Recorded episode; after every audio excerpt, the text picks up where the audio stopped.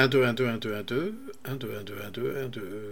C'est parti. Attends, on va peut-être juste reprendre. Bah, bah. Bah, bah, voilà, il s'est par... permis au début. Bon. For millions of years, Earth was fertile and rich. Then pollution and waste began to take their toll. Civilization fell into ruin. Welcome to man's most magnificent achievement in the conquest of space.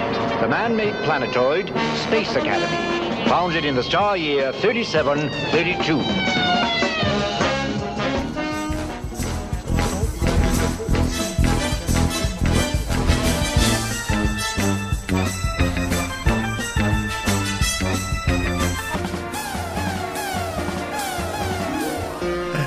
Ah, si vous saviez, si vous saviez. Salut, chers auditorice. Nous voici revenus pour des films, euh, des films, des films oubliés, mais pas oubliables. Premièrement, j'explique le nom de notre podcast. C'est pas entre geeks dans le sens euh, entre nous, entre soi. Ça veut dire entre geeks. C'est une, euh, c'est une, une invitation à entrer dans notre univers d'escrocs culturels, il faut bien le dire. Et aujourd'hui, il y a mon cher Cosmic Beast. Bonjour Cosmic. Bonjour Dany, vous qui rentrez ici, oubliez tout espoir. Et bonjour à toutes les petites ah. oreilles qui vont nous entendre et aux petits cerveaux qui vont remuer en long, en large, en travers et de profil. Ah oui, carrément. eh bien, mon cher ami, euh, je n'ai qu'une chose à te dire. Merci d'être venu de nouveau et de me supporter ce soir. Et on va essayer pour la première fois, c'est historique dans Entre Geeks, parce que ça fait quand même quelques épisodes maintenant qu'on fait ensemble. On va essayer de faire court. Sixième. Sixième, d'accord. On va essayer de faire court. Je te rappelle que quand on aime, on ne compte pas. Mais. Mon cher ami, on va traiter d'un sujet qui est un petit peu une, pelote de laine euh, ou une enquête true crime, car euh, tous les deux, on a entendu depuis toujours des gens parler de ce grand film qu'est Alien. Euh, film de 79, donc de Ridley Scott, écrit par Dan O'Bannon et d'autres gens, mais on va pas en parler parce que on va en parler bien sûr, mais on va surtout parler des influences d'Alien. Parce qu'à chaque fois, euh, on nous dit Alien a été influencé par ci, par ça, mais jamais, quasiment, je dis quasiment parce qu'il y a sûrement des gens qui vont me sortir une petite vidéo YouTube euh, qu'on aurait ratée ou un bonus d'un DVD qui n'est plus disponible. En tout cas, c'est très rarement expliqué en détail. Et nous, on aime euh, creuser un peu les processus créatifs de certaines œuvres. Et en tant qu'escroc culturel professionnel, eh bien, on aime bien parler aussi des escrocs que sont Dan O'Bannon et Ridley Scott, et on dira pourquoi on les qualifie comme cela un petit peu plus tard. Aujourd'hui, on va parler principalement hein, de plein d'autres choses, mais principalement de deux films, euh, bien sûr antérieurs euh, à Alien, de plusieurs euh, nouvelles, deux principalement, mais on évoquera de grands noms de la littérature qui ont vraiment imprimé ce chef-d'œuvre de pop culture qui est Alien, qui n'est pas de la génération spontanée au final, c'est une agrégation de tas de choses, de tas de d'autres chefs-d'œuvre pop culturels ou de choses plus mineures. Qu'est-ce qui nous a donné envie vraiment d'aborder le sujet? C'est un film euh, d'un réalisateur que nous, nous aimons tous les deux, et puis toi aussi, auditoriste probablement, et que nous avons déjà traité dans l'épisode mmh, précédent, que je vous invite à écouter, euh, que nous avons fait avec Chris Yukigami, sur Danger diabolique. Donc il s'agit du, du film du réalisateur Mario Bava, La planète des vampires, ou euh, Terreur dans l'espace en italien. Moi, je le connais ce film uniquement parce que euh, il est toujours cité comme influence majeure euh, d'Alien, ce que réfute notre réalisateur Ridley Scott et euh, le scénariste.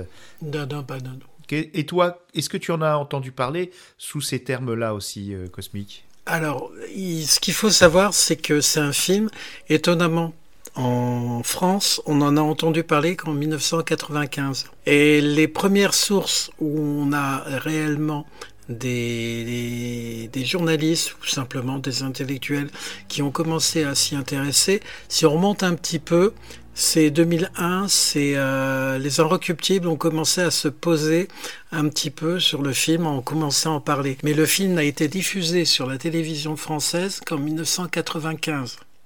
Alors que partout d'autres pays. Juste, oui. Euh, tu précises de quand date le film quand ben, 30 ans. Il nous aura fallu 30 ans pour voir un film de 1965. Mario Bava a commencé véritablement à faire du cinéma, à être réalisateur en 1960. C'est, euh, comment dire, euh, un technicien qui est devenu euh, qui est devenu réalisateur. Il a travaillé ses premiers films.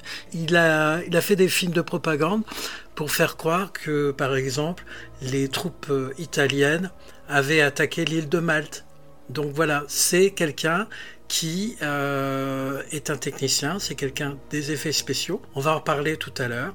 C'est quelqu'un qui a une certaine magie, qui a l'œil et qui est capable de faire très grand avec très peu. C'est un petit peu le, mini-mire du cinéma. Très peu suffit pour un super résultat. D'accord. Alors, c'est oui, merci pour cette petite introduction de, Mario Bava. Il serait bon quand même qu'on en parle plus longuement, effectivement, dans un épisode spécial. C'est vrai que dans le futur de Entre Geeks, parce que ça demande beaucoup de travail, on a beaucoup travaillé. Euh, je tiens à saluer euh, Cosmic avant, avant la fin. On a pas mal bossé sur cet épisode parce que euh, il a fallu déjà voir les films, plusieurs fois, euh, prendre des extraits, lire des, nouvelles aussi, et ça n'a pas été simple. Donc on va aborder le, sujet euh, sous l'angle euh, vraiment de l'influence et des petites choses que nous avons repérées, mais aussi de la qualité de ce film, La planète des vampires, qui est indéniable, c'est vraiment un objet de, de, pop culture, et le fait qu'il ait été découvert, comme tu l'as bien dit, si tard en France, est quelque chose d'incompréhensible totalement parce que c'est un bijou euh, d'esthétisme euh, qui aurait mérité d'être euh, projeté en technicolor sur les écrans français. Est-ce qu'on fait ça chronologiquement par rapport aux influences ou on attaque d'abord la planète des vampires, puis les autres influences qui sont très importantes également? On va essayer de faire pas trop long sur la planète des vampires malgré tout. Qu'est-ce que tu en penses, Cosmic Comment tu veux procéder? On a parlé qu'on a deux films. Ces deux films correspondent en gros à la première et à la deuxième partie du film Alien. Donc moi ce que je te propose c'est qu'on fait ces deux parties-là. La planète des vampires, première partie de Alien. Le deuxième film euh, oublié, mais là, là celui-là totalement oubliable. Et après on peut euh, broder sur les influences beaucoup plus lointaines euh, des nouvelles, euh, de la littérature, etc. Qu'est-ce que tu en penses? Ok, on, part, on part comme ça. La planète des vampires. Accrochez-vous. Alors, essayons de ne pas parler en même temps, parce qu'après, pour le montage, ça va être l'horreur. Excuse-moi. Hein. oh, c'est pas vrai, mais qu'est-ce qu'il est... Il est terrible, je vous jure. Euh, donc, la planète des vampires, qui est basée sur une nouvelle que tu as lue. C'était ton, ton petit travail euh, à faire. Qu'est-ce que tu as pensé de cette euh, nouvelle qui s'appelle Une nuit de 21 heures. C'est une nouvelle qui est très compliquée à trouver. Ce qu'on a, c'est deux vaisseaux qui se plantent. La, la nouvelle en elle-même, c'est une, euh, une planète désertique, pas de, pas de relief. C'est ni plus ni moins qu'une version moderne, donc en 1960, parce que la nouvelle date de 60, c'est un récit moderne de naufragés. Et les récits de marins, comme on a pu tellement en avoir, euh, où ben, vous commencez, vous êtes abandonné et vous commencez à devenir fou. Et ce, cette nouvelle-là, euh, à l'époque, Mario Bava, l'a beaucoup appréciée. Il l'a acheté le droit auprès de Renato Pestriniero, qui est toujours vivant, qui est un auteur assez reconnu.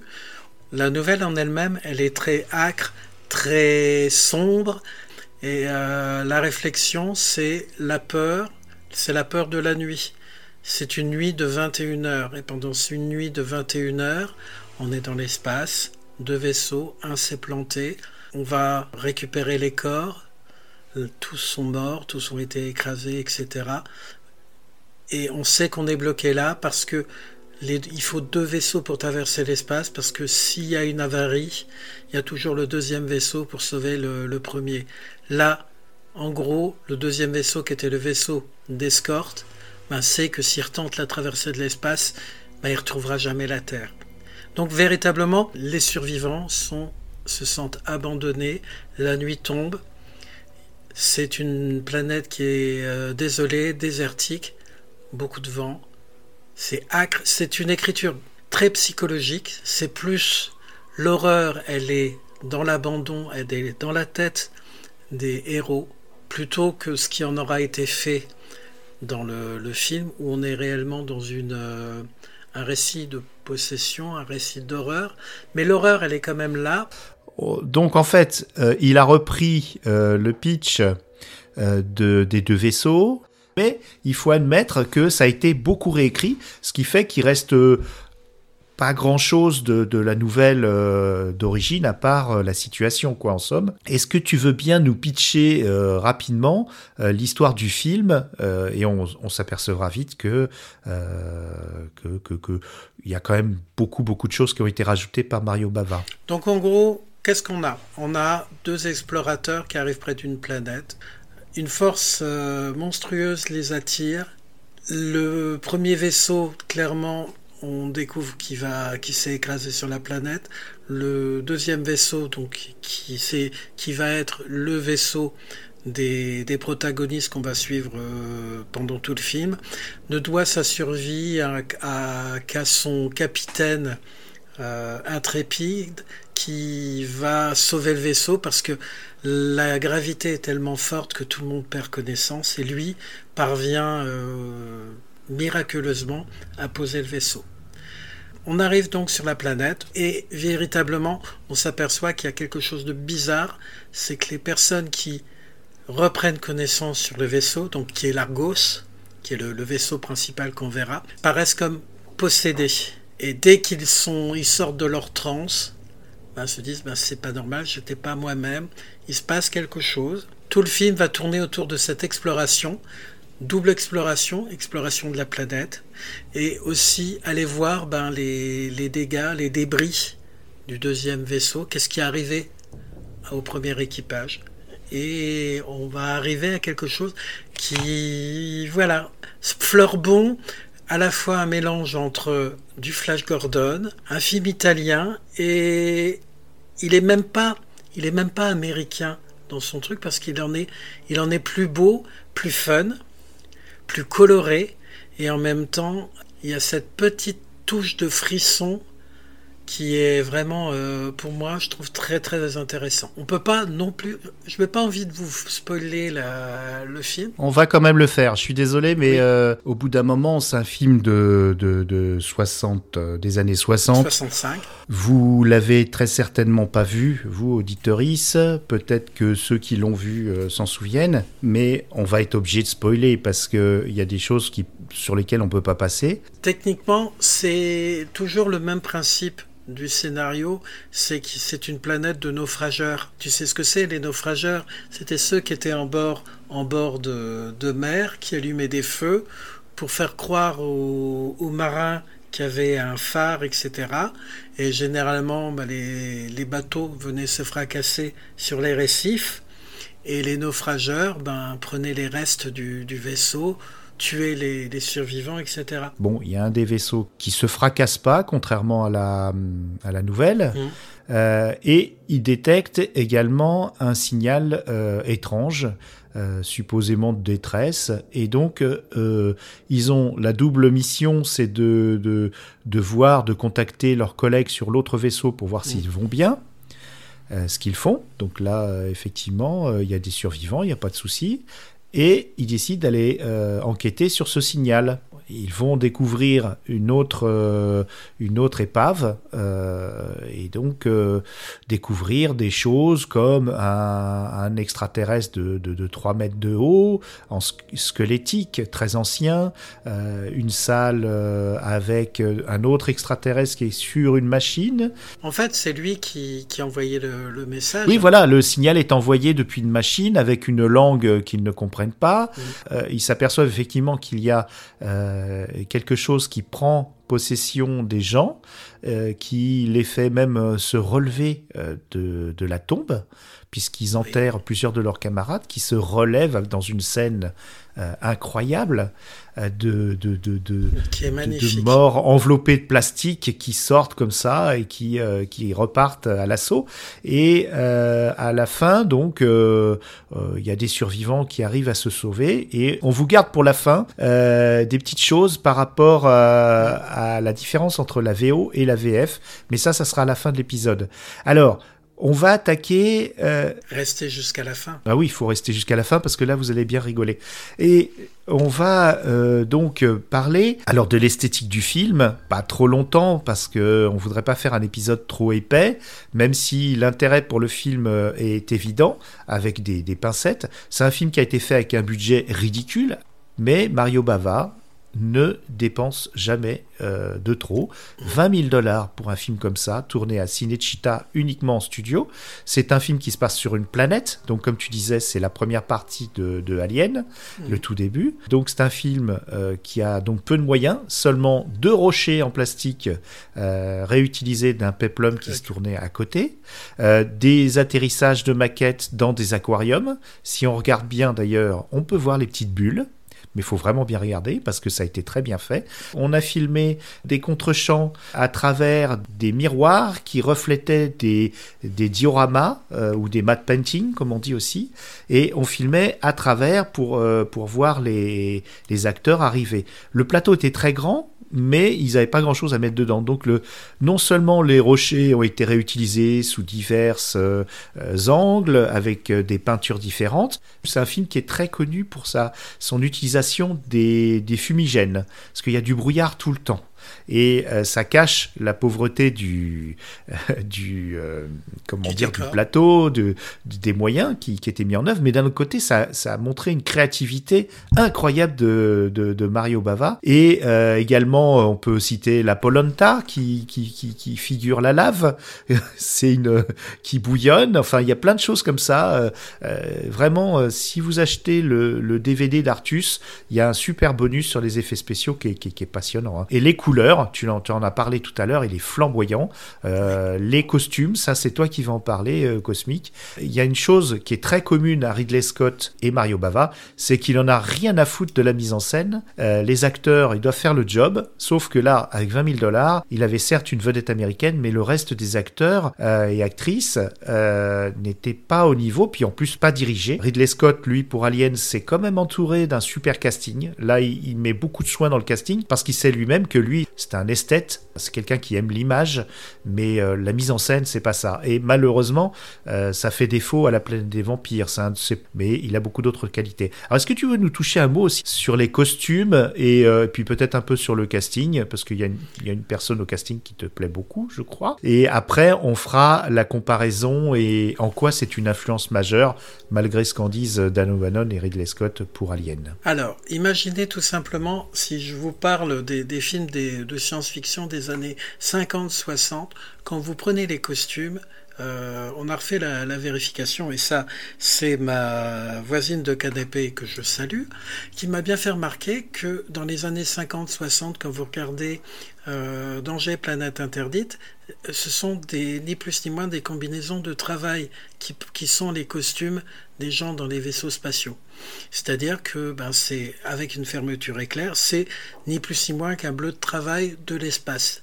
Là, dans la planète des vampires, c'est pas du comment dire du bleu de travail. Vous avez des tenues en cuir qui sont moulantes, magnifiques et qui ont une, euh, ce que j'aurais tendance à dire, une vibe euh, très euh, Flash Gordon.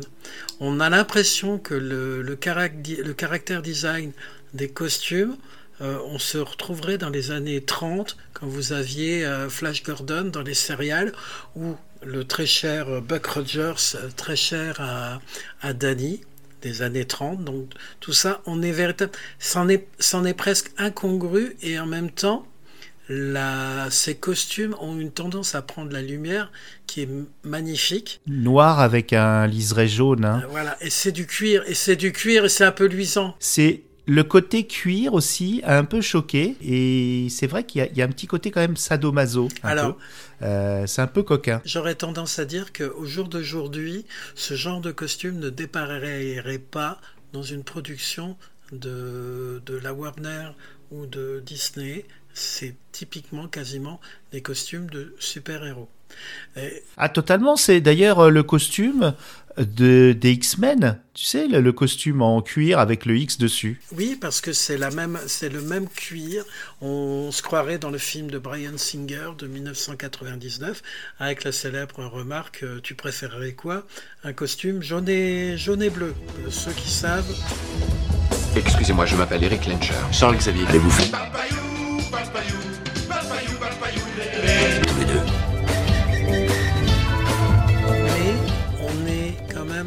Une, euh, une vibe très Flash Gordon parce qu'on a une cagoule, on a un col qui remonte, qui devait être très difficile à porter pour les, les acteurs, d'autant plus qu'il y en a un moment quand il est possédé, on le voit qu'il arrache son, son col, parce que c'est des cols amovibles, il l'arrache parce que ça devait le gêner pour tourner la tête.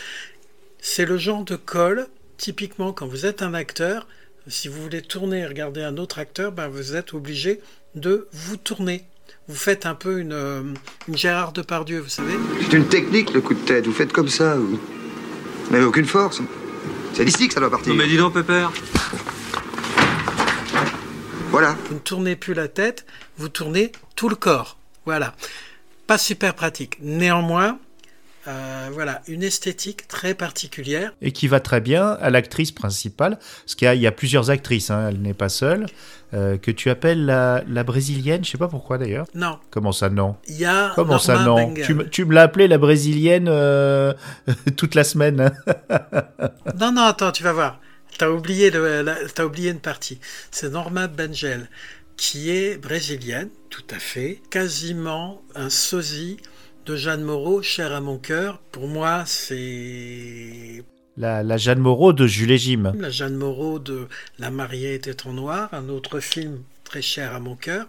Donc c'est une très belle actrice. Jeanne Moreau qui vient d'obtenir l'Oscar de la meilleure actrice française, la vedette de la bonne soupe, de la chatte sur un toit brûlant, des amants, et qui sera demain Madame de Merteuil dans les liaisons dangereuses. D'abord, je voudrais vous demander si vous aimez votre visage, votre silhouette.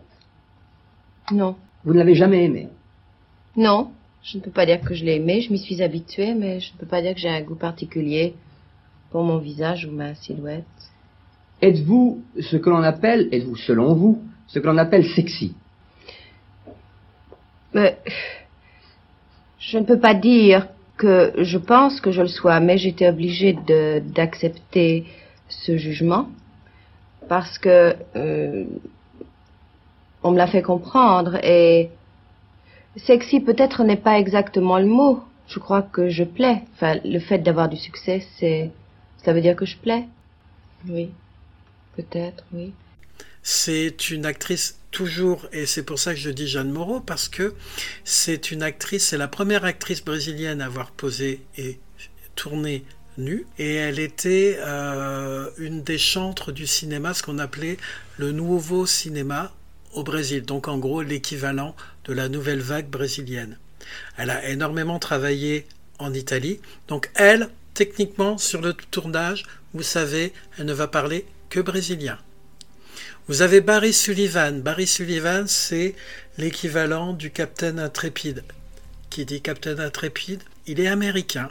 C'est un acteur qui a eu une carrière de 36 à 87, qui avait déjà 52 ans au moment du tournage. Pour euh, Barrio Bava, au début, quand on lui a imposé, proposé qu'il fallait prendre cet acteur-là, a dit non, il est, il est trop vieux. Mais Barry Sullivan, donc cet acteur américain est venu en Italie, il a rencontré Mario Bava.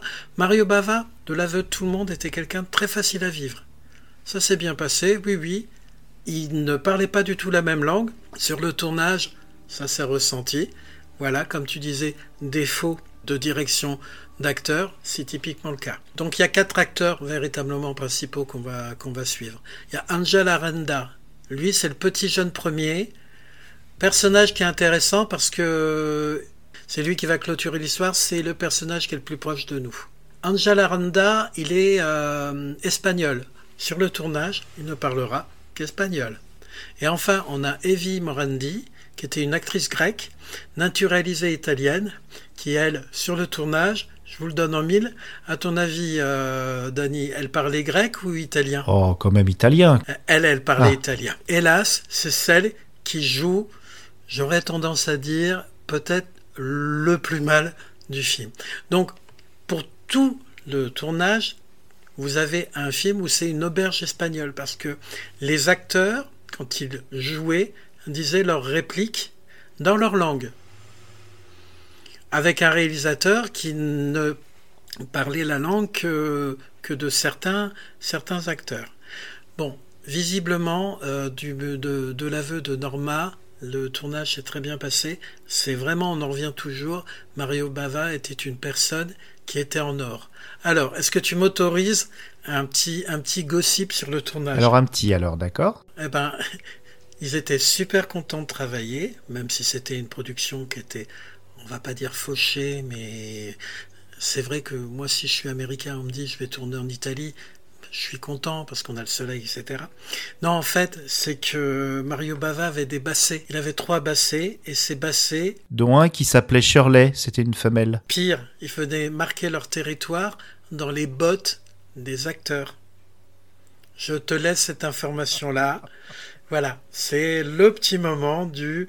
Les chiens du réalisateur viennent pas chier dans tes bottes, mais viennent pisser ah dans ouais, mais c'était peut-être le euh, justement le, le, le, matériau. Je sais pas si c'était du cuir ou vraiment. L'odeur du cuir. Parce que c'est assez cher. Hein. Euh, là, le, le, budget cuir était, était explosé parce qu'il y a quand même pas mal d'acteurs. Euh, il y a deux équipages. Mm. bon. Oh. Ce que je te, ce que je peux te dire, connaissant ce genre de production, c'est que tu ne tu n'as qu'un certain nombre de tenues qui sont faites. Et quand un acteur n'est pas à l'écran, c'est quelqu'un d'autre qui porte sa tenue. Tu peux faire des économies comme ça. On va parler des, petites choses qui nous ont fait dire que euh, Dan O'Bannon et Ridley Scott sont des escrocs parce que c'est pas possible. Euh, excusez-moi. Euh, Dan O'Bannon, c'est un garçon qui a euh, été à l'école avec John Carpenter. Ils ont réalisé avec quelques autres euh, un film euh, sur le campus dans des conditions vraiment. Alors là, Mario Bava, c'est un blockbuster à côté au niveau du budget. Hein. Lui, ils ont fait ça avec 4 dollars et ils ont fait Dark Star, qui est resté dans, vraiment comme un comme le premier film de John Carpenter, mais c'est à la fois un film de Dan O'Bannon et de John Carpenter. Et ce, ce monsieur Dan O'Bannon qui est qui est, réputé pour être quelqu'un d'hyperactif, d'hyper imaginatif, il a été engagé par un, monsieur qui s'appelle Jodorowsky qui voulait monter le film Dune. C'est là qu'il a fait venir euh, le peintre Geiger, H.R. Euh, Geiger, ou Giger comme on dit chez nous, euh, Moebius, il a fait venir plein de gens comme ça, et Dan O'Bannon. Ils se sont donc tous rencontrés, ils ont travaillé pendant de longs mois sur le projet qui, qui a capoté pour des raisons de folie furieuse. C'est resté d'ailleurs assez légendaire ces, gens-là n'ont pas perdu contact. Donc, ont retravaillé après, euh, ont été pratiquement tous engagés pour le film Alien. Euh, même Moebius, hein, qui a fait les combinaisons spatiales euh, avec lesquelles ils sortent sur la, sur la planète au début. Geiger qui a fait les, créatures et Dan O'Bannon pour l'histoire originelle. Bien sûr, le scénario, il l'a partagé avec un autre, Ronald Chaussette, mais ou Sochette, je ne sais plus, c'est Chaussette. Mais euh, c'est quand même une idée originale de Dan O'Bannon. Et Dan O'Bannon euh, a toujours dit non, non, euh, non, non, je, n'ai pas vu la planète des vampires. Cosmique, on va, on va séparer chacun des petits bouts. toi, tu as dit donc déjà le trope de, de, des vaisseaux qui sont attirés par un signal. Déjà la scène mmh. d'atterrissage qui a été réalisé, comme je vous le rappelle, dans un aquarium. La scène d'atterrissage, euh, tu l'as beaucoup aimée. Elle est repompée. Quand euh, vous avez Alien, donc le, passage où ils descendent sur la planète, typiquement, vous pourriez mettre l'un à côté des autres les, la scène de la sortie des patins d'atterrissage du vaisseau spatial. C'est quasiment la même, la même image. Et lorsque, non, la planète des vampires le, vaisseau descend d'un nuage pour se poser sur la planète, vous avez à peu de choses près dans Alien la même scène. Vous avez 15 ans de différence. Il y a un petit peu plus d'argent sur Alien. Il y a de vraies maquettes. De l'autre côté, vous avez quand même quelqu'un qui sait filmer. Euh, les maquettes, je précise juste que les maquettes ont été réalisées par le grand Carlo Rambaldi, celui qui a, qui a designé King Kong et qui a une carrière incroyable. Vous avez dû entendre parler de Carlo Rambaldi. Et j'ajoute que euh, cette scène, effectivement, comme tu l'as dit, on pourrait les coller l'une à, l'une à côté de l'autre, euh, est considérée comme une des plus belles scènes d'atterrissage de l'époque des années 60 euh, pour les vaisseaux. Et justement, tu parlais de Rambaldi. On va, c'est là où tu t'aperçois que le monde est atrocement petit, ce que Rambaldi est crédité dans IMDB sur Alien. Ah d'accord, je ne savais pas, tu vois. Et je pense pas que ça soit à titre d'hommage. Je ne sais pas à quel moment il est, il est crédité, mais il est, il est crédité sur le film Alien. Euh, quant au design du vaisseau, il y a quand même quelque chose qui m'a tapé dans l'œil. J'avais pas fait attention quand on voit les vaisseaux sur un plan euh, éloigné. Euh, d'ailleurs assez beau. Il, a utilisé des, pages d'un livre d'astronomie pour pour faire ses décors du générique et, il a utilisé des petits trucs pour montrer l'espace. C'est plutôt pas mal par rapport à ce qu'on a pu voir avant et même après parce qu'il y a certains Star Wars où l'espace n'est franchement pas terrible. Et ce qui est intéressant aussi, c'est que le vaisseau est est en arc en fer à cheval. Et à certains plans, on le voit en contre-plongée, on voit la maquette en contre-plongée, et on revoit l'image, mais précisément, du vaisseau alien dans Alien, de la, du dérélict, comme on dit, de l'épave. Euh, c'est vraiment avec les effets de fumée pour, pour cacher euh, la misère du, du, plateau, et effet de fumée qui rejoint la, planète d'Alien euh, avec ses tempêtes, on retrouve exactement la même difficulté de, visibilité. Et donc, je vous dis, il y a un plan où on voit le vaisseau qui est non pas de, le dérélict, euh, mais le Argos ou, son, son, vaisseau, le Galio. le Galio et c'est incroyable. Je me dis, mais non, c'est pas possible. Cette image, elle a dû s'imprimer dans la tête de, au moins de Dan O'Bannon, parce que je vais vous révéler quand même que on arrive à la partie du dérélict de la planète des vampires. Euh, au passage, il n'y a pas de vampires. Hein. C'est pas la peine de chercher des dents longues. C'est juste des body snatchers, comme on dit euh, depuis les, films. Euh, ce sont pas des profanateurs de sépulture, mais des créatures qui vous prennent votre enveloppe corporelle.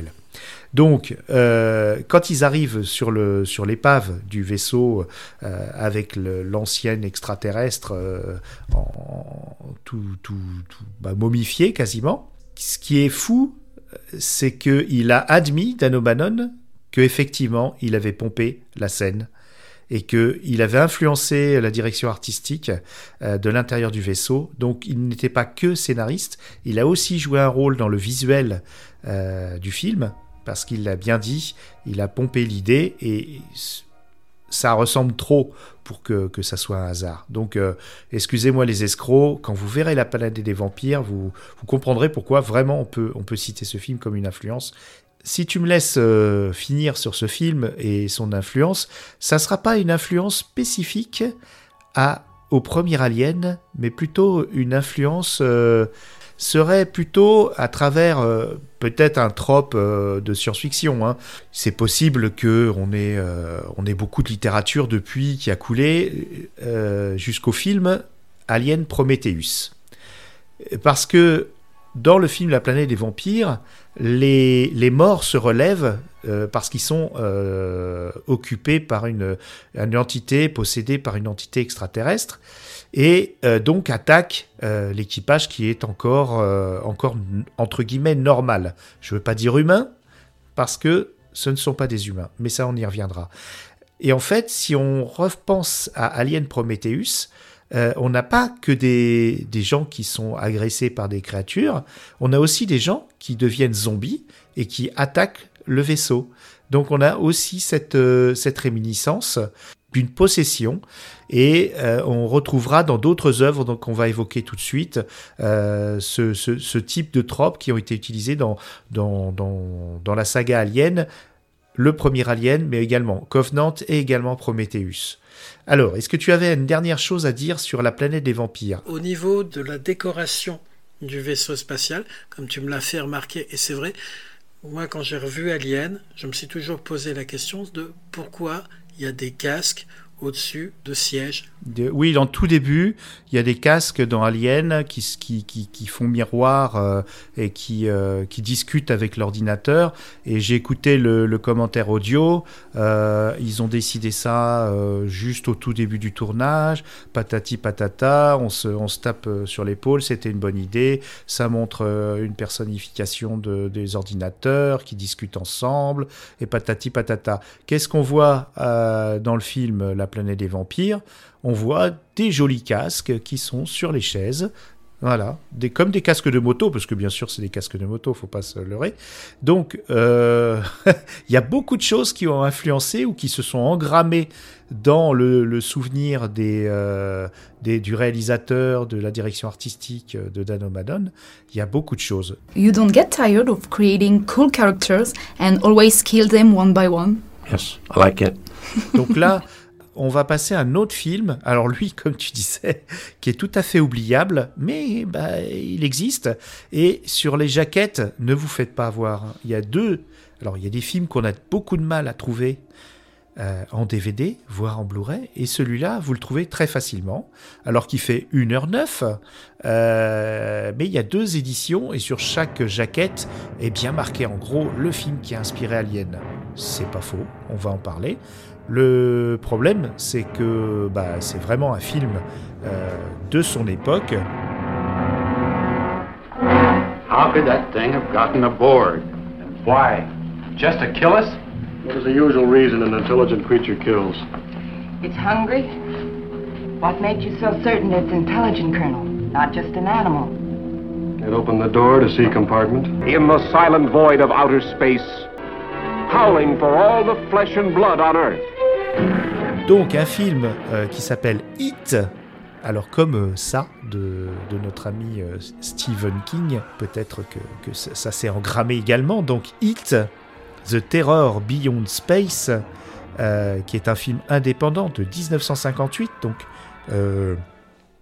une, pratiquement dix ans avant notre ami Mario Bava. Donc qui est réalisé par Edward L. Kahn. Euh, c'est pas n'importe qui. Il a commencé en 31. Il a fait presque 40 films dans sa, dans sa filmographie, euh, dont euh, Creature with the Atom euh, Brain, Atomic Brain, non, The Atom Brain, en 55. Il a fait aussi Invasion of the Saucer Man en 57. Et donc 58, il nous fait La Terreur au-delà de l'espace. Euh, le titre français, c'est La fusée de l'épouvante. Et c'est sorti en 66 en France, vous voyez euh, Film en noir et blanc, indépendant, très petit budget. honnêtement Hein, qui vaut largement moins que La planète des vampires, mais il est quand même sorti en 66 en France. Bon, sûrement dans des, dans des doubles programmes de série B. Un film qui parle donc également d'une mission de sauvetage, mais là on n'a pas reçu un signal, donc c'est pour ça qu'on dit que euh, ce film est plutôt la, la, partie suivante de Alien en, en termes d'influence.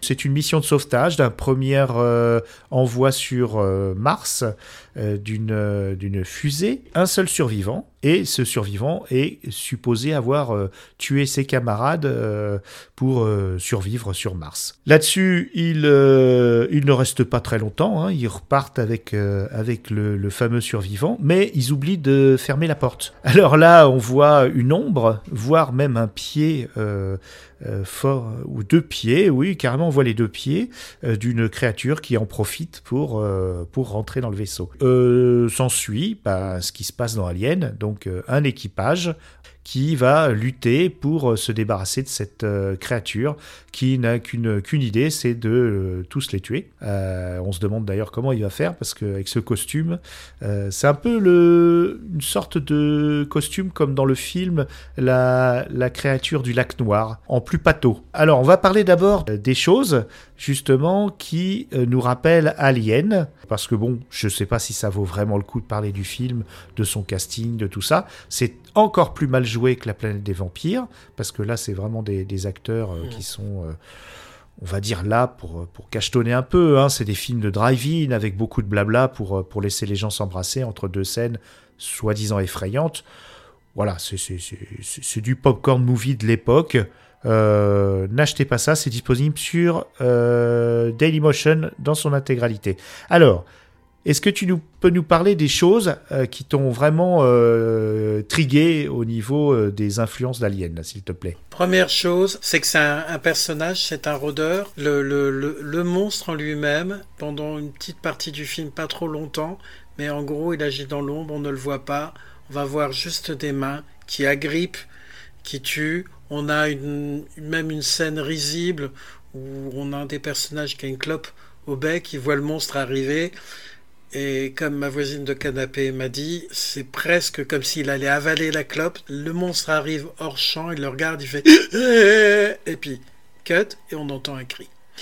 C'est un, martien, parce que évidemment, hein, le mal vient de Mars, la planète rouge. On est quand même dans les années 50-60, hein, le communisme c'est pas bien. Mais bon, c'est un martien qui est indestructible. Vous lui tirez dessus, il supporte. Vous pouvez l'électrocuter avec de la haute tension. Ils ont un arsenal incroyable dans une fusée. Oui. C'est-à-dire que c'est ce qui a choqué beaucoup de gens, c'est qu'ils tirent au pistolet. Des grenades. Ils euh, également euh, des grenades, un- même un. Lance-roquettes. Mais euh, ce qui en vient à bout, en fait, c'est la décompression. Tiens, tiens, Mhm. de la cabine. Eux, ils ont enfilé leur euh, combinaison. Tiens, tiens. Et lui, euh, il n'est pas attiré par, euh, dans le vide spatial, mais il, il suffoque. Et c'est la seule façon de le tuer. Ça, c'est incroyable. Est-ce que tu peux nous parler aussi de, euh, de, bah, de l'équipage qui a. Ils sont pas 8 ou 9 si on compte le chat, mais ils sont pas loin. Ils sont, Ben, ils sont, ils sont Ben, pas loin. techniquement, dans Hit, il y a deux femmes. Et si on compte bien, normalement, il y aurait euh, huit, huit personnes à bord. Donc, c'est quand même bizarre, mais on, évidemment, là, c'est pas Aliel, le huitième passager, mais la, structure du vaisseau et des. Comment dire De l'équipage, c'est quand même toujours très proche d'Alien.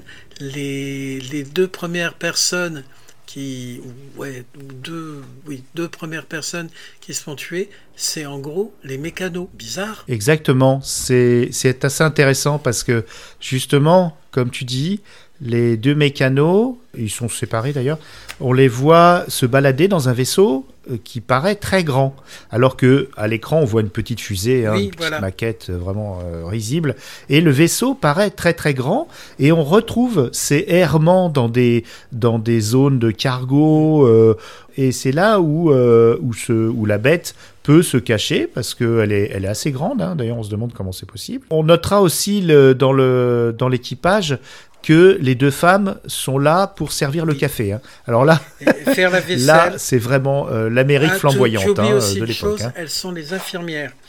Mais comme tu dis, en fait, clairement, ce sont des hôtesses de bord. Tel que c'est montré, c'est véritablement des hôtesses parce qu'on les voit servir à manger, etc. Et, ou alors s'occuper des malades. On va vraiment faire la liste, qui est assez longue, hein, de choses qui est vraiment commune euh, aux deux films, Alien et Hit. Euh, notamment déjà donc le vaisseau qui est très grand, la bête qui rentre euh, en loose dé, hein, c'est un passager clandestin. Euh, on a l'équipage mixte Bon, euh, c'est vrai qu'il n'y a pas beaucoup d'acteurs. Il y a, il y a une conférence de presse au début et à la fin, donc on peut, on peut considérer Qui que un des acteurs au casting euh, fait partie euh, euh, du casting et donc on peut l'enlever. Mais au niveau du conte, on n'est pas exactement. Mais la composition y ressemble. On a la scène de repas. Tu mets côte à côte la scène de repas, euh, la photo de, Alien, la, la première, et puis celle de- du film Hit. Euh, on retrouve les sourires, les rires, euh, bon, à part que les femmes, là, servent le café. La traque à l'Alien, qu'est-ce qu'on trouve de commun? La traque dans les conduits d'aération. Tiens, tiens, tiens.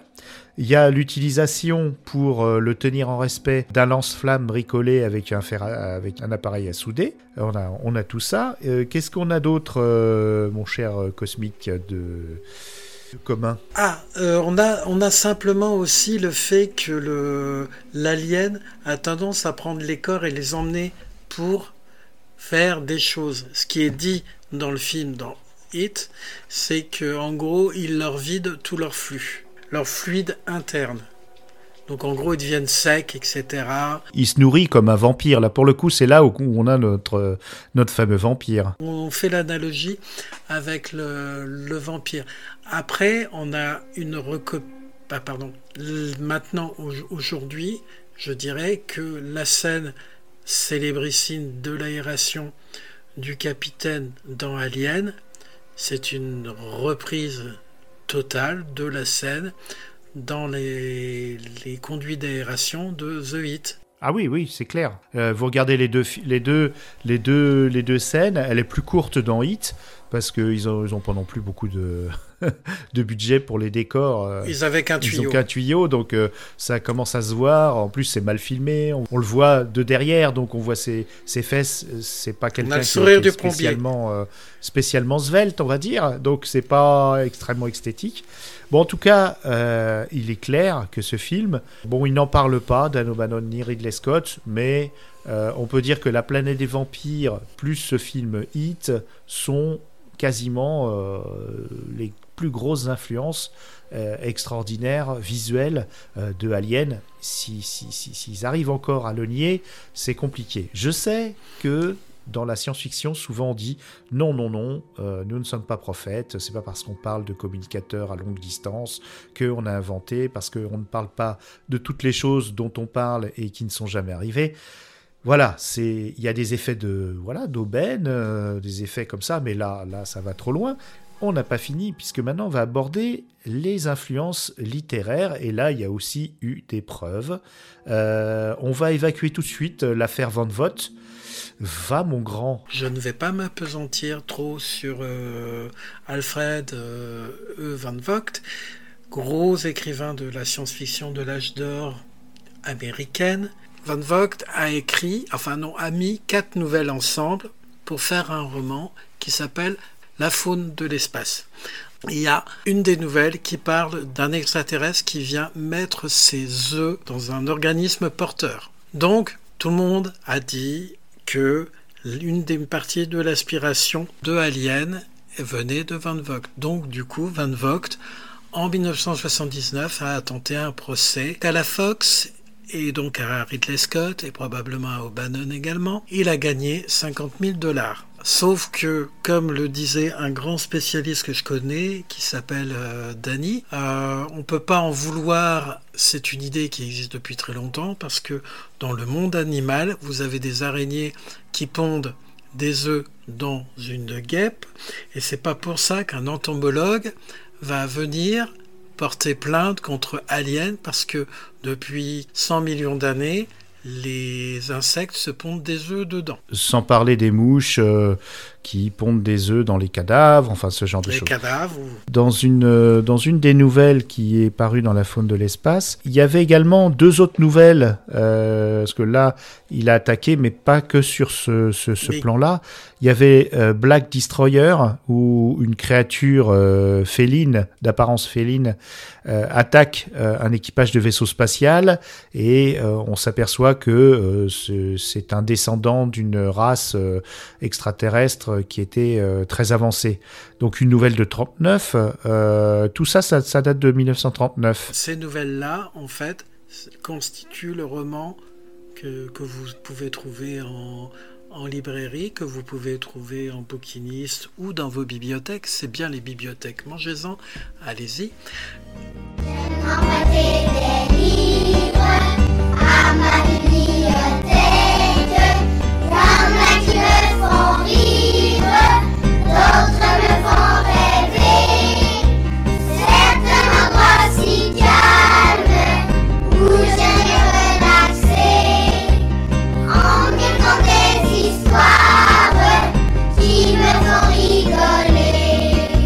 Alors, vente vote, si vous voulez en savoir plus, je vous conseille d'écouter l'intéressant épisode de C'est plus que de la SF qui lui est consacré avec euh, tout un aspect critique.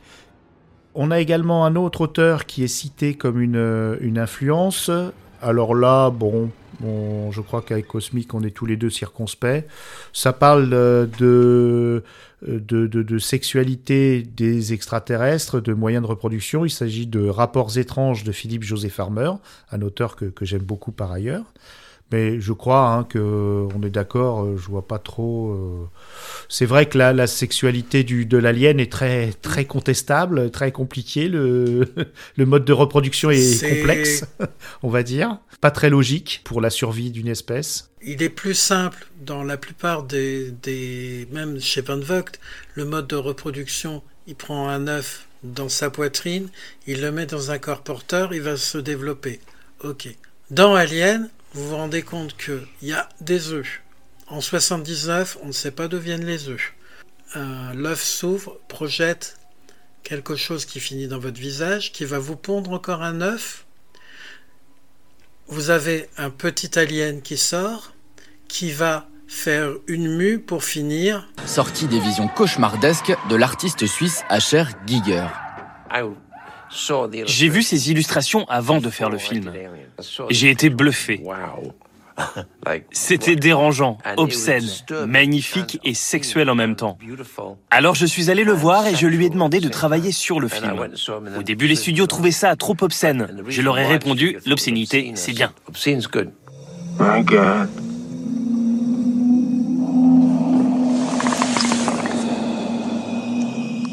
Alien, c'est l'idée qui va être déclinée tout au long de la saga d'une maternité qui ne se passe pas, de la rencontre entre la femme et le monstre. L'intérieur du facehugger, c'est vraiment une vulve avec un pénis qui sort pour féconder son hôte. Euh, quand on voit les œufs s'ouvrir, là aussi, c'est vraiment extrêmement clairement sexuel. Et c'est vraiment ça qui, d'un seul coup, va dépasser le cadre du simple film de monstre. Alien, c'est pas qu'un monstre. C'est un monstre sexuel, c'est un monstre violeur, c'est un monstre qui vient euh, hanter pas seulement l'imaginaire, mais aussi euh, la sexualité et les craintes de la sexualité. On vous conseillera de, des lectures sur le, personnage d'Alien, vraiment la personne d'Alien. Là, nous, ce qu'on essaye, on essaye de détricoter les, origines et les influences d'Alien. Le personnage d'Alien, je vais pas en dire du mal, c'est que c'est véritablement la description et même la création en 79. C'est tot- totalement inédit. La créature d'Alien, pas le film d'Alien, c'est véritablement une création comme on n'en a pas vu. Prométhée, euh, Covenant essaye de réécrire et d'expliquer, alors que, est-ce qu'à mon sens, il fallait l'expliquer, est-ce qu'il fallait pas? Très cher Poditoris, moi, je vous laisse juge. Je ne sais pas. Il y a une, beaucoup de littérature qui est sortie sur Alien, euh, et les deux derniers livres dont on peut parler euh, sont sortis en même temps, euh, en novembre 2022. Un fait par Marvin Montes, La mécanique du, mal, je crois. Alien, la mécanique du mal. Enfin, je mettrai la référence en description. Et la xénographie, donc pilotée par Nicolas Martin et Simon Rio.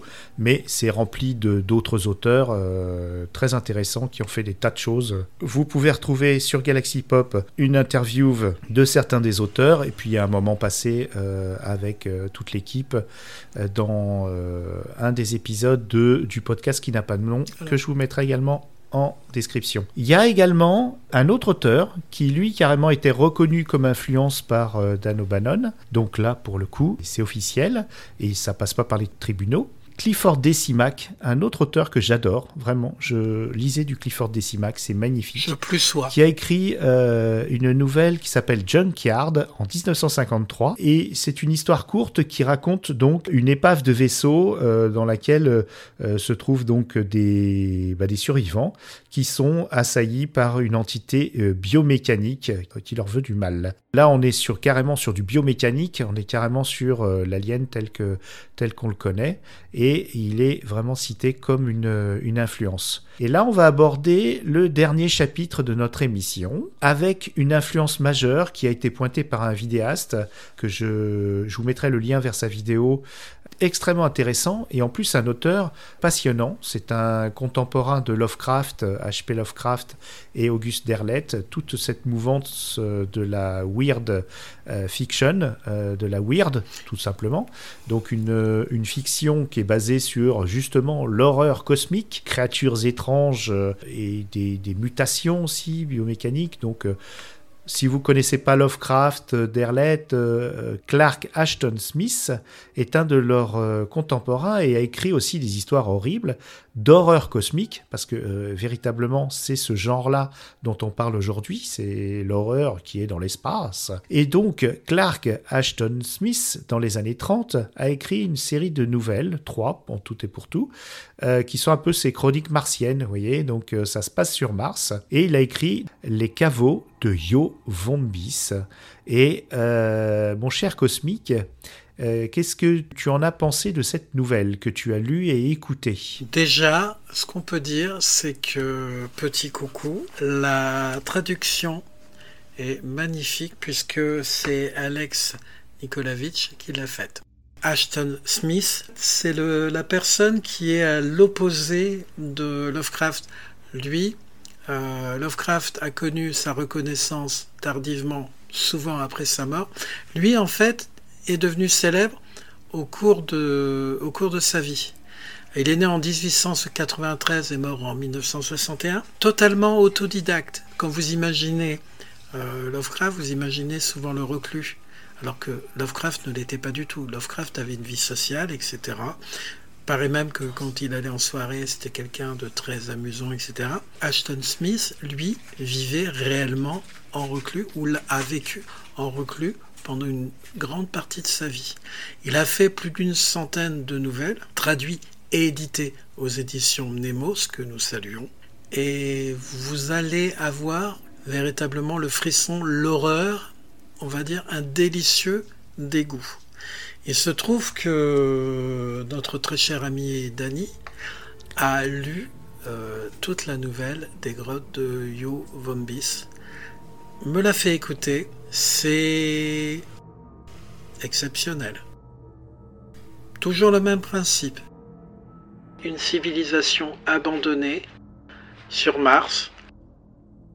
Des temples qui sont là sur des temps immémoriaux des humains descendent à l'intérieur, tombent sur quelque chose, une horreur indicible, une momie abandonnée qui tombe en poussière, et surtout, cette momie a quelque chose sur la tête, et sur sa tête, eh ben, selon une, période qu'ils qui estiment de 40 000 ans, ça leur tombe sur la tête et ça commence à vous manger le haut du cerveau et à vous diriger.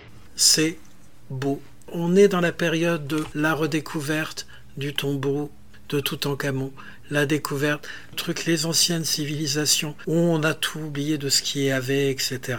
Et honnêtement, déjà, je te le dis honnêtement, euh, Dany, tu l'as très très bien lu, mais en plus, c'est délicieusement écœurant. Je pense qu'on peut le dire. Je sais pas. Toi, en l'ayant lu, qu'est-ce que tu en penses? C'est quand même euh, daté, ça fait vraiment très classique. Il y a des choses qui sont euh, un peu. Euh, qui paraissent superflues par rapport au style, ce genre de choses. c'est vrai que quand on connaît pas ce genre d'histoire, ça peut vraiment toucher. moi, ce qui m'a surtout touché, c'est surtout le, la progression de l'histoire, sauf que, eh ben, on a vu des tonnes de films, euh, des aliens-like ou des aliens, et ça, on l'a déjà vu dix mille fois. Donc c'est vrai que euh, à l'époque, ça devait être euh, vraiment euh, effrayant, ça devait être terrible euh, à, lire.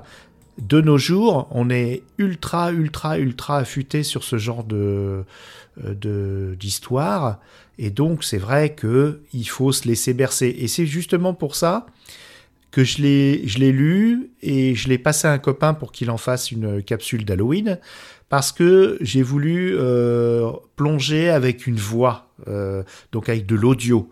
Parce que à écrire, on va la lire et puis on va se dire ah bah tiens c'est vrai que ça rappelle Alien, euh, sans plus. Donc je vais vous faire écouter juste un morceau qui décrit la créature qui est en jeu dans, dans cette histoire-là euh, et qui attaque les archéologues. Et après, euh, eh bien, on va parler de l'influence de cette nouvelle, euh, de tout ce qu'on y trouve qui rappelle et- Alien et sur plein de plein de chapitres. Alors, on écoute ça. Ce qu'était cette chose, je préférais ne pas l'imaginer, si tant est que cela soit possible. Aussi informe qu'une énorme limace, sans queue ni tête, ni organe apparent, son cuir était recouvert de cette fine couche de fourrure, à l'apparence de moisissure dont j'ai déjà parlé. Le couteau trancha dedans, pareil à une lame dans du parchemin pourri, y taillant une longue estafilade, et l'horreur eut l'air de se contracter comme une outre percée. Il en jaillit un torrent nauséeux de sang humain mélangé à des masses sombres et fibreuses, qui auraient pu être des cheveux à demi digérés, lesquels se trouvaient mêlés à des grumeaux gélatineux d'os ramollis, ainsi qu'à des éclats d'une substance d'un blanc crémeux. Octave tituba puis s'effondra de tout son long sur le sol. Dérangé par la chute, la poussière de la momie s'éleva autour de lui en un nuage tourbillonnant. Lui-même gisait au-dessous, immobile comme la mort. Surmontant ma répulsion et toussant à cause de la poussière, je m'en penchai sur lui pour arracher de sa tête l'horreur dégoulinante. Elle se détacha avec une facilité déconcertante, tel un torchon mouillé, mais je regrette à présent qu'elle ne fût pas restée sur place. Il ne restait au-dessous rien qui s'apparentait à un crâne humain, car tout avait été dévoré jusqu'à l'arcade sourcilière. Le cerveau à nu, à demi consommé, m'apparut quand je soulevai l'ignoble capuchon. L'innommable chose tomba de mes doigts, soudain devenu gourd, et se retourna dans sa chute, révélant sur sa face inférieure de nombreuses rangées de suçoirs rosâtres, arrangés en cercle autour d'un disque pâle, couvert de filaments nerveux, suggérant une sorte de plexus. Alors, comme vous avez vu, on reconnaît bien le facehugger. Donc là, il euh, recouvre le haut du crâne et un petit peu le, également le, euh, les yeux, euh, pratiquement tout le visage. hein. Donc on est vraiment dans un facehugger, mais ce n'est pas la seule chose qui rappelle Alien. Et là, je, te laisse le dire, mon cher cosmique. Le rapprochement avec Alien, ancienne civilisation, momie abandonnée, des urnes qui sont en attente. Ça deviendra peut-être le principe des œufs après. On est aussi sur quelque chose qui est indicible, qui vous tombe dessus. Ça sera repris plus tard dans les autres aliens. Dans Alien, on n'en a qu'un, il est déjà effrayant. Là, on est vraiment sur du, du contrôle de, pensée, du contrôle de, de personne. C'est ce qui va rendre la nouvelle impressionnante. Parce que, voilà, on devient, on devient un zombie, on est un pantin. Oui, et, et justement, euh, ce qui est intéressant dans cette nouvelle, c'est le décor aussi. Cette cité euh, très ancienne, immémoriale, euh, on a ça euh, vraiment en visuel. Alors là, on n'est pas sur un vaisseau, mais là, on est dans Alien Covenant. C'est ce que fait comme parallèle d'ailleurs le vidéaste dont, je vous ai parlé. On retrouve, alors il se trompe, hein, euh, il parle de, restes de bataille. Non, il n'y a pas de bataille. On a des urnes avec, qui contiennent les cendres de, de générations de, créatures, mais on a également, on n'a pas de, de squelette de bataille, on a une momie. Alors il appelle ça une momie alors que c'est il n'est pas momifié, il est juste euh, zombifié et il a l'alien étranger. Donc euh, on retrouve encore euh, ce qu'on appelait le space jockey dans le film Alien. les spécialistes appelaient le space jockey, c'est cet ancien alien qu'on retrouve dans la planète des vampires également. Cet ancien alien qui a toujours sur lui le facehugger qui se réveille au bout de, de 40 000 ans tandis que le corps euh, euh, du pauvre euh, alien tombe en poussière. Il y a une meute de facehuggers qui court, mais il parle également, parce que c'est une nouvelle, donc ça va pas plus loin, mais il parle des nécromants qui sont les maîtres des facehuggers. Donc il y a une créature qui est derrière ce, mode de prise de possession de pauvres victimes quelle qu'elle soit hein, d'ailleurs, puisque là, elle attaque les humains, les archéologues, mais elle a, aussi mis fin à une race entière euh, euh, qui, habitait sur Mars. Et donc, euh, il y a quelqu'un derrière, donc il y a peut-être un monstre du genre d'alien qui, qui pilote les facehuggers, donc voire une, reine, hein, comme dans le film. Mais donc, on, on retrouve donc le facehugger, les urnes, donc qui préfigurent les œufs, et les urnes, on les retrouve quasiment euh, totalement dans Alien Covenant, sur la planète des ingénieurs, puisqu'on retrouve des urnes. C'est plus des œufs, c'est des urnes, ce qui deviendra plus tard dans, dans la chronologie du, des films, euh, effectivement, des, des œufs et non plus des urnes. Mais Un réceptacle. L'analogie est faite. Des réceptacles de, de, de, de, spores, de créatures. Et là, le sport également aussi, hein, dans la poussière qu'on retrouve dans Covenant. Enfin, Covenant, euh, vraiment, on retrouve énormément du, de cette nouvelle, et dans Alien également, puisque le design des créatures des facehuggers est plutôt plutôt euh, plutôt le même hein, faut le dire. À part qu'il dévore euh, le crâne tandis qu'il ne, dévore pas il se contente d'inséminer un fœtus ou un œuf je ne sais pas ce qu'il insémine dans la bouche du, du réceptacle. Mais Clark Ashton Smith, euh, vraiment, euh, c'est intéressant. Là, bon, là j'ai deux, deux, volumes euh, à lire et puis on salue Mnemos d'avoir sorti les intégrales de, de cet auteur, ainsi que celles de Lovecraft d'ailleurs. Eh bien, est-ce que tu as une dernière chose à dire à nos auditeuristes? Parce que là, on a un peu dépassé le temps qu'on voulait, qu'on voulait faire pour cette émission. Est-ce que tu voudrais nous dire, mon cher Cosmicou? Alors, en, aucun cas, euh, je ne dirais que Alien est un film mineur. C'est un bon film, c'est un film majeur, mais comme beaucoup, beaucoup de choses, essayez de voir, de détricoter quelles sont les origines, euh, euh, dans des films oubliés mais pas oubliables. alors, La planète des vampires, c'est pas un film oubliable, c'est un film oublié qui commence en France à retrouver un peu de diffusion, notamment par une très très bonne édition DVD. Donc précipitez-vous dessus. Ça en vaut la peine. Je crois que les, euh, bonus doivent être tout à fait intéressants. Tu me confirmes? Euh, Oui, tout à fait. Les bonus, il y a donc Alain Petit qui fait une rétrospective sur euh, le film, mais également aussi beaucoup sur la, carrière de Mario Bava et il détaille tout le cast. Donc là, je dois dire qu'on a beaucoup d'informations sur le, cinéma italien de l'époque. Et il y a aussi un autre bonus sur les effets spéciaux et la façon de, tourner qui est fantastique. Vraiment, c'est... C'est une belle édition, elle n'est pas très chère, donc euh, ça vaut le coup. Si vous êtes un peu nerdy, enfin si ça vous intéresse les effets euh, vidéo pratiques, précipitez-vous dessus parce que j'ai un peu regardé le principe. Euh, comme Danny le disait, il y a deux rochers qui est déplacé. On a refilmé, rajouté des choses. On utilise des miroirs. On utilise l'effet Schuft-Tan. Donc, allez voir. Il y a une très bonne description sur Wikipédia, après tout. Hein. Voilà. Donc ça, c'est ça. Sur On euh, fini. Space. Allez le On voir, allez le voir si vous avez envie. on n'a pas fini. allez le voir, allez le voir. Mais non, mais justement, allez, allez le voir. Justement, il y a. en- Est-ce que vous- tu veux bien qu'on passe euh, au petit bonus spoiler?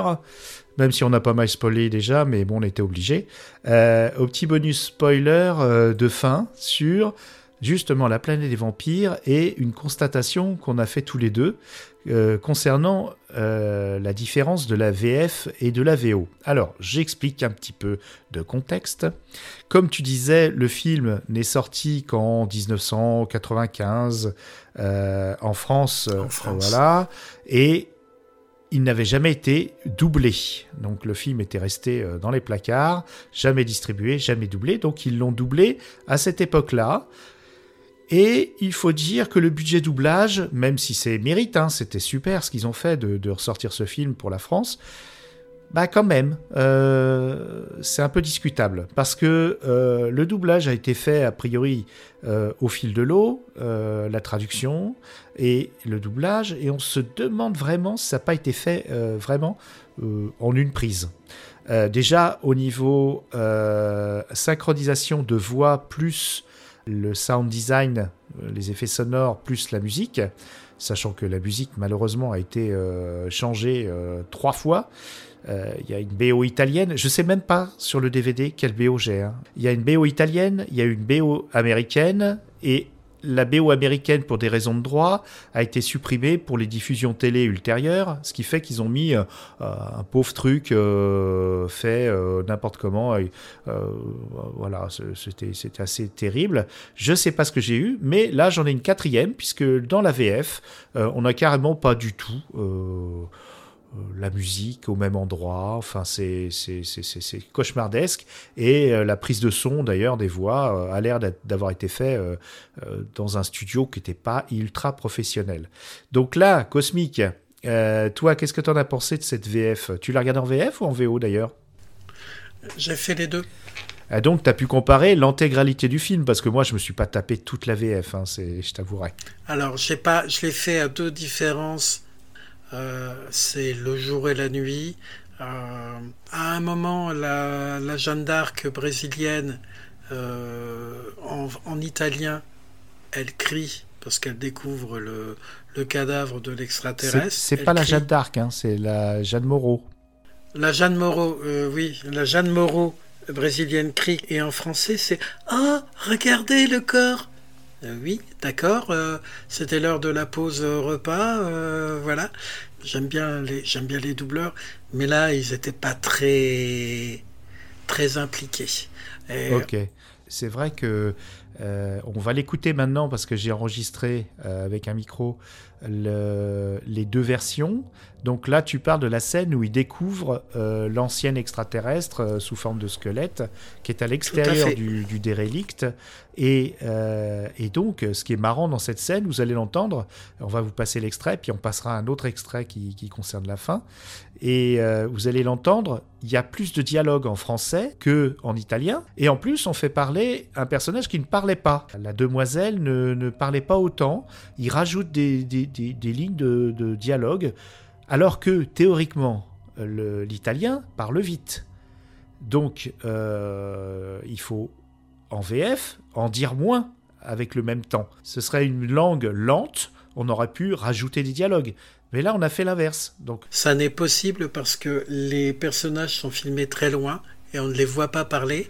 tout à fait. Donc du coup, ils ont meublé, ils ont considéré ah c'est long cette scène, ah, il devrait se dire quelque Ah, je chose. comprends, ouais. Donc c'est Ouais, je comprends. c'est même pas c'est même pas respectueux du matériel d'origine où justement Bava il met très peu de dialogue à ce moment-là pour renforcer ben, le mystère, la désolation et même faire monter l'horreur, la peur du spectateur.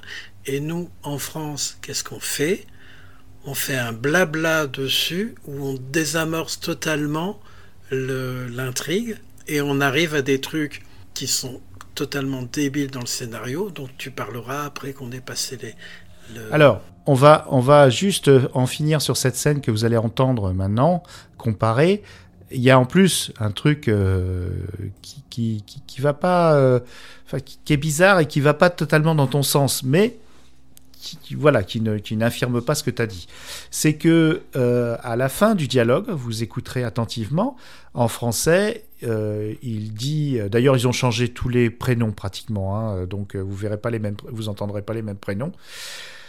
Il y a le, le chef, le, comment tu l'appelles, le capitaine fringant, là le, le Capitaine intrépide. capitaine intrépide, qui dit à son, son adjoint de rester pour surveiller pendant qu'il rentre avec euh, Jeanne Moreau, brésilienne, euh, dans le vaisseau alien pour l'explorer. Et il lui dit de, de monter la garde, point. L'autre lui dit euh, affirmatif. Dans la version italienne, là pour le coup, ils en disent un peu plus. Déjà, c'est pas les mêmes prénoms, ça vous allez Mm. le, le voir. C'est des prénoms extraterrestres et on va voir pourquoi euh, juste après. Et il lui fait même une petite, euh, petite blague. Il lui fait une petite blague et lui dit euh, si ce truc bouge, tu m'avertis. Hein Alors que c'est un squelette qui visiblement est là depuis des temps immémoriaux. Alors on va écouter tout de suite le, le petit, le petit enregistrement et après on revient. Vas-y, lance.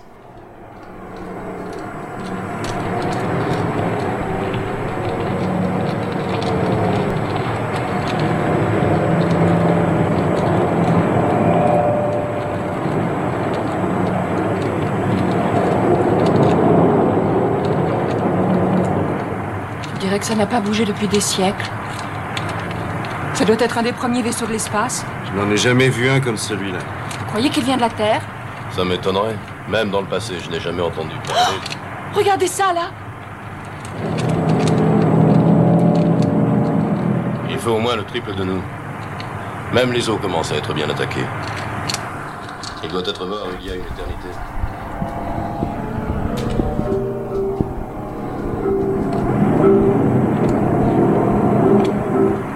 Alex, tu restes là et tu surveilles cette entrée. Entendu. Sonia et moi, nous allons visiter l'intérieur de cette antiquité. Oh, et si tu remarques quoi que ce soit, tu nous appelles. Affirmatif.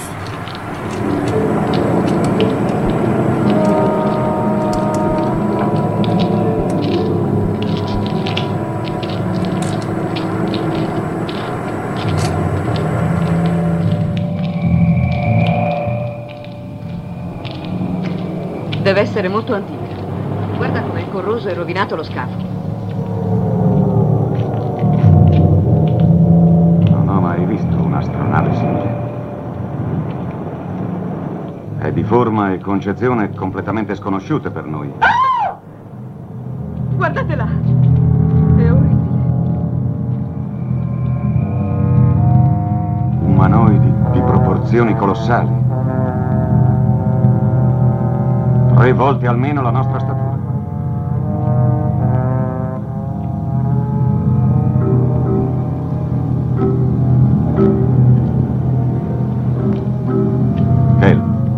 Qui e tieni gli occhi bene aperti. Va bene. Sania e io diamo un'occhiata all'interno. E se quello si muove, chiamaci. D'accordo.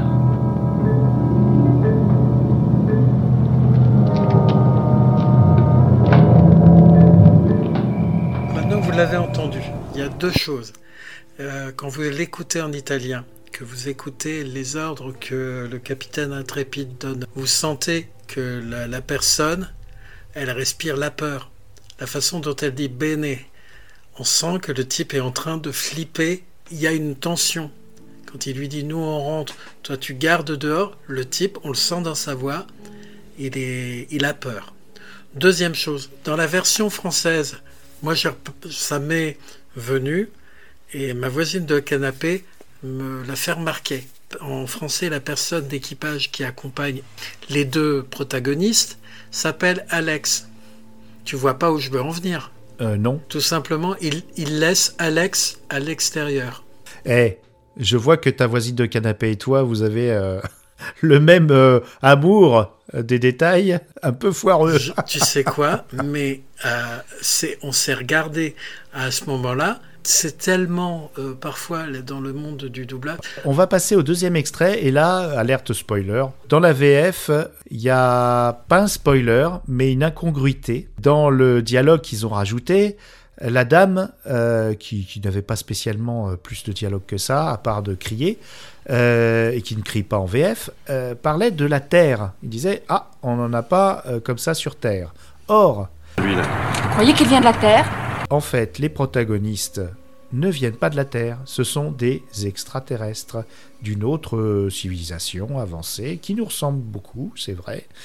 Vous allez l'apprendre dans le petit enregistrement de fin, puisque justement, en, en version italienne, on découvre que euh, le vaisseau est mis en difficulté euh, parce que le, le- le jeune héros euh, au péril Le de sa vrai vie, héros du film. euh, le vrai héros du film, le, jeune, détruit un appareil qui leur permet d'éviter les astéroïdes et les, toutes, les, toutes les comètes et tout ça en voyageant dans l'espace. Là, ils ne pourront pas aller bien loin en partant de cette fameuse planète des vampires. Ils vont devoir se poser ailleurs et ils sélectionnent une planète qui s'avère être la Terre. Donc on s'aperçoit que ce n'était pas Comme des terriens à la base.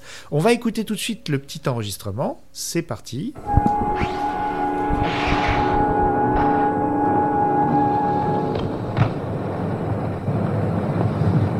Sans l'éjecteur de Méga, nous ne pourrons jamais rentrer à la maison. Qu'est-ce qu'on fait? Nous sommes obligés d'atterrir sur cette planète. Là, on voit la Terre. J'ai fait quelques analyses très poussées de ce monde. Nous pourrons vivre dans son atmosphère.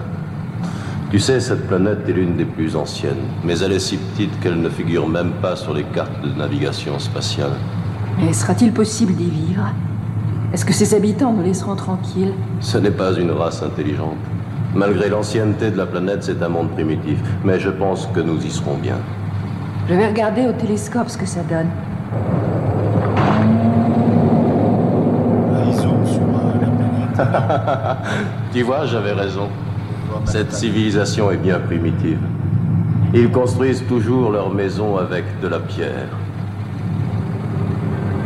J'espère seulement qu'ils nous accepteront. Je l'espère aussi. Pour eux.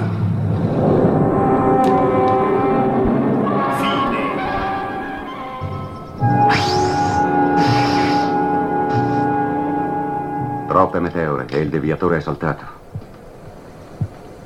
Non arriveremo mai sul loro mondo per aprire la strada a quelli che ci seguiranno. Jamais nous ne pourrons atteindre leur monde, donc des gens dont ils ont pris la place, et non pas euh, la maison. Che facciamo allora? Scenderemo lì, su quel pianeta. Non c'è altra soluzione. Potremmo disintegrarci da un momento all'altro. Ho già fatto le analisi con la sonda spaziale. Laggiù l'atmosfera è respirabile. È il terzo pianeta della stella che noi chiamiamo Sol. È così piccolo che non è neanche segnato sulle nostre carte di astrogazione. Ma credi che ci saranno degli umanoidi per poter entrare nei loro corpi? Est-ce qu'il y a des humanoïdes dont on pourra investir le corps Oui, bien qu'elle soit jeune et au premier stade de son évolution, je pense que la vie y existe. Donc rien à voir avec la VF. hein. Sì, anche se è un pianeta giovane, nello stadio iniziale della sua evoluzione, io penso che vi esista la vita. Au niveau de la VEF, il a fallu qu'ils raccordent euh, les wagons par le fait qu'ils avaient déjà nommé la Terre. Donc, euh, ils sont censés arriver sur Terre. Bon, alors, en italien, ils disent pas exactement la Terre, parce qu'ils connaissent pas le nom qu'on lui a donné. Mais par contre, ils évoquent la troisième planète du système Sol.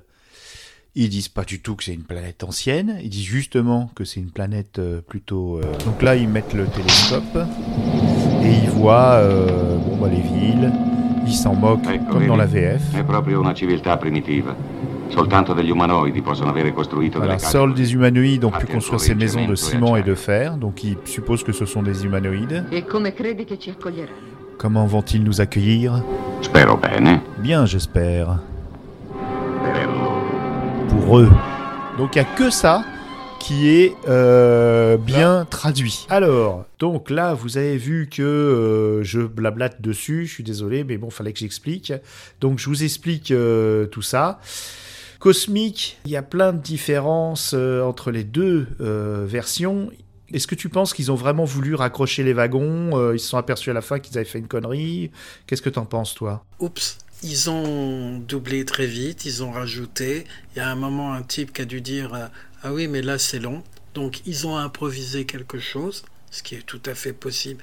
Et c'est souvent le cas euh, en doublage. Hein, euh, on vous apprendra pas toutes les séries de dessins animés qui ont été modifiées par les doubleurs. J'ai l'impression qu'il y a quand même une, une, une différence et que c'est un rattrapage. C'est pas, c'est pas possible autrement. Et puis, euh, je trouve que la fin en, italien, en VO, elle est beaucoup plus dramatique, beaucoup plus. Voilà, c'est la vision de Bava et ça, ça colle très bien. Et ça fait vraiment. Oui, tout à fait, puisque dans la VF, euh, la Jeanne Moreau demande au capitaine euh, euh, vous pensez qu'ils vont bien nous accueillir comme s'ils étaient de simples apatrides. Euh, sauf que euh, dans la version italienne, elle dit bien est-ce qu'ils auront des corps qu'on pourra utiliser? Parce que en fait, ce sont des esprits qui s'assurent l'immortalité en sautant de corps en corps de ce qu'ils rencontrent, ils prennent ce qui passe. Ils vont coloniser notre planète plus ou moins. Donc, c'était pas du tout le cas dans la VF. Hein, c'est n'importe quoi. L'acteur, euh, le capitaine intrépide, qui maintenant est habité par l'entité, fait un espèce de petit ricanement qui passe pas du tout en français. Enfin, on voit qu'il a un mouvement qui fait. J'espère que nous aurons des corps. On le sent dans sa voix, Erika. Vu le, manque de conviction des acteurs de doublage, ça passe un peu euh, à côté, puis on se demande pourquoi d'ailleurs, parce que euh, c'est plus clair dans la, dans la version originale, c'est sûr. Mais version originale, qui, tu me l'as appris parce que je ne le savais pas, a été elle-même redoublée en italien, puisque euh, a priori les actrices et les acteurs ne parlaient pas la même langue. Donc c'est du doublage de doublage de doublage. Et d'autant plus qu'il y avait même un scénariste qui était payé pour faire les dialogues pour la version américaine du doublage, etc. C'est un puzzle. Et d'ailleurs, quand même, on est chez Bava, très cher pote auditeur, vous êtes sur un podcast de euh, d'escrocs, mais il y a une belle escroquerie quand même à la fin, mais je dirais c'est normal.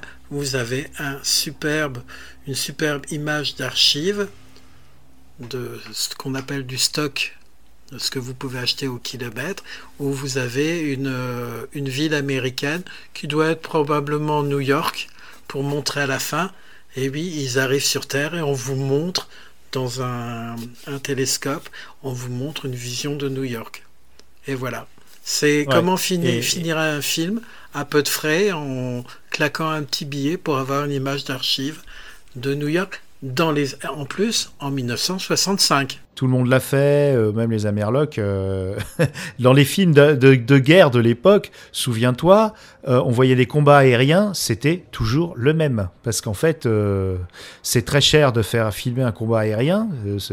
dans les années 50, tous les films de, guerre, c'était toujours les, les, mêmes. Donc là, il y, a moi, j'en voudrais pas Mario Bava, franchement. Puis c'est le seul truc qu'il a, qu'il a un petit peu, euh, euh, qui, a, euh, du stock shot. C'est devenu un peu, effectivement, c'est devenu le, le fait dans toute la Italian exploitation après dans les années euh, fin 70-80, où effectivement là on avait beaucoup de stock shots euh, d'hélicoptères notamment, parce que c'est très cher aussi les hélicoptères, et surtout aussi dans les bandes annonces, parce qu'il n'y avait pas une bande annonce sans hélicoptère qui explose, même s'il n'y en avait pas dans les, dans les films. Mais donc, euh, ouais, ouais, bon, on va pas lui en vouloir à Mario. Et, donc, cher Politorice, on vous dit à bientôt. On va travailler parce que ça demande beaucoup de travail. Je te remercie beaucoup pour tout le boulot avec ta voisine de canapé que vous avez fait. Moi, j'ai épargné ça à ma voisine de canapé. Toi, tu as, tu as fait participer toute la, toute la famille, puisque euh, ton enfant euh, a apprécié la planète des vampires. Donc, vous pouvez le montrer à des enfants de 13 ans qui, peuvent l'apprécier. N'est-ce pas, euh, Cosmic Tout à fait. C'est une époque, c'est pas un mauvais film. Hit, c'est un mauvais film. Et Alien, c'est un bon film, mais parfois, faut savoir d'où il vient. Bah, écoutez, bonne soirée. En tout cas, même si même s'il n'y a pas plagiat, euh, Il y a une reconnaissance de la part des auteurs, il y a inspiration, il y a reconnaissance des auteurs euh, pour euh, pour certaines choses et pas pour d'autres.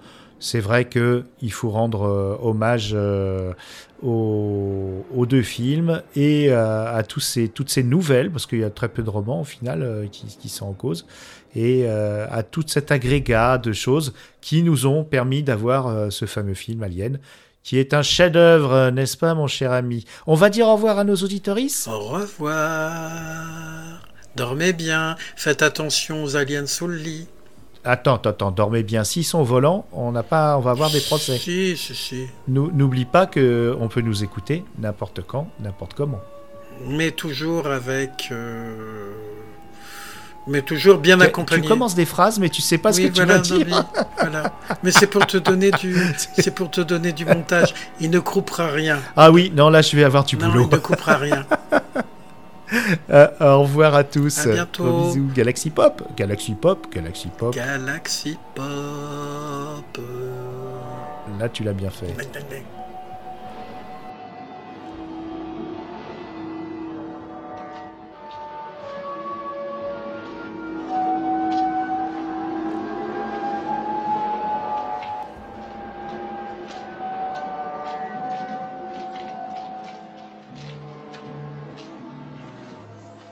Bonjour Cosmic et Dany, c'est XP. Alors je prends le, le micro pour vous féliciter pour le, le dernier Entre Geeks, que je trouve vraiment très très très bien. Et je trouve même que vous vous améliorez d'émission en, en émission. D'ailleurs le dernier est très très bien.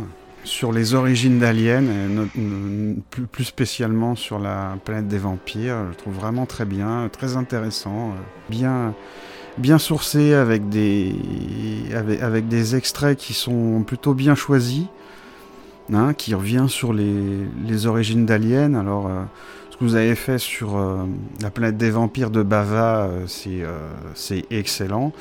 Par contre je suis pas tout à fait d'accord avec vous sur sur euh, ce que vous dites sur la, fusée de l'épouvante. Moi, c'est un film que j'ai vu il n'y a pas, pas très longtemps, parce qu'il est sorti en Blu-ray chez Remini. Il se trouve que moi, j'aime beaucoup découvrir les films de, science-fiction qui sont avant euh, euh, les missions, les vraies missions lunaires de voyage vers la Lune. Je trouve ça fascinant de voir comment, comment, comment ils imaginaient l'espace, comment ils imaginaient les voyages les, voyages spatiaux. Et puis en plus, moi j'aime beaucoup les, euh, huis clos et les. euh, j'aime bien les monstres aussi, donc là j'étais j'étais gâté. hein. Le, film n'a pas du tout d'ambition euh, scientifique et tout ça, mais mais bon, euh, vous pouvez pas lui reprocher d'être de son époque parce que La planète des vampires c'est aussi un film de son époque. Hein, c'est vrai que bon, euh, c'est vrai que techniquement, euh, la planète des vampires est, est beaucoup plus intéressant que que la fusée de l'épouvante, mais bon, moi, j'ai pas boudé mon plaisir à voir, euh, à découvrir ce film qui, euh, bah, c'est vrai, qui a grandement inspiré Dan O'Bannon dans euh, dans l'écriture d'Alien, hein, mais c'est pas pas sa seule source. hein. et puis bon, euh, si vous voulez, si vous voulez un bon documentaire qui est très bien, très bien sourcé et qui, qui, présente bien euh, Da- Dan O'Bannon, enfin son enfance, ce qui est, qui est essentiel, et puis présenter un peu les, diverses sources euh, culturelles qui l'ont influencé pour écrire. euh, pour écrire Alien, aussi bien euh, au cinéma qu'en littérature, comme vous avez très bien fait. Il y a aussi certains comics qui l'ont inspiré, parce que de mémoire, hein, Dan O'Bannon, il a grandi dans une région assez isolée, donc il fréquentait beaucoup la bibliothèque. hein, ça devrait plaire à Cosmic, ça. Et euh, ce documentaire s'appelle euh, Memory, The Origin of Alien, c'est un documentaire de 2019 d'Alexandre O. Philippe, euh, qui est disponible en, SVOD. Et puis, euh, j'aimerais bien que vous le rajoutiez dans la note de l'émission. Et puis aussi, avec avec Rémi du temps pour une poignée de review bah, on avait avec les avec l'équipe on avait fait les les quatre aliens et j'avais participé notamment au premier où on avait invité le, docteur Zaius à parler du, tout premier Alien, suite de, Ridley Scott, où on était revenu aussi sur les, sur les origines du, film et sur, les, sur toute la, production du film qui a été assez, euh, assez chaotique. Et puis, bon, on était à, deux doigts euh, que, le, que, Alien soit produit par Roger Corman. Ce qui est marrant, c'est qu'après, euh, Roger Corman fera un rip-off d'Alien avec, aux effets spéciaux, un certain James Cameron. Voilà. Bah encore bravo à, à vous deux. Voilà. Voilà, puis vivement la prochaine émission. Allez, salut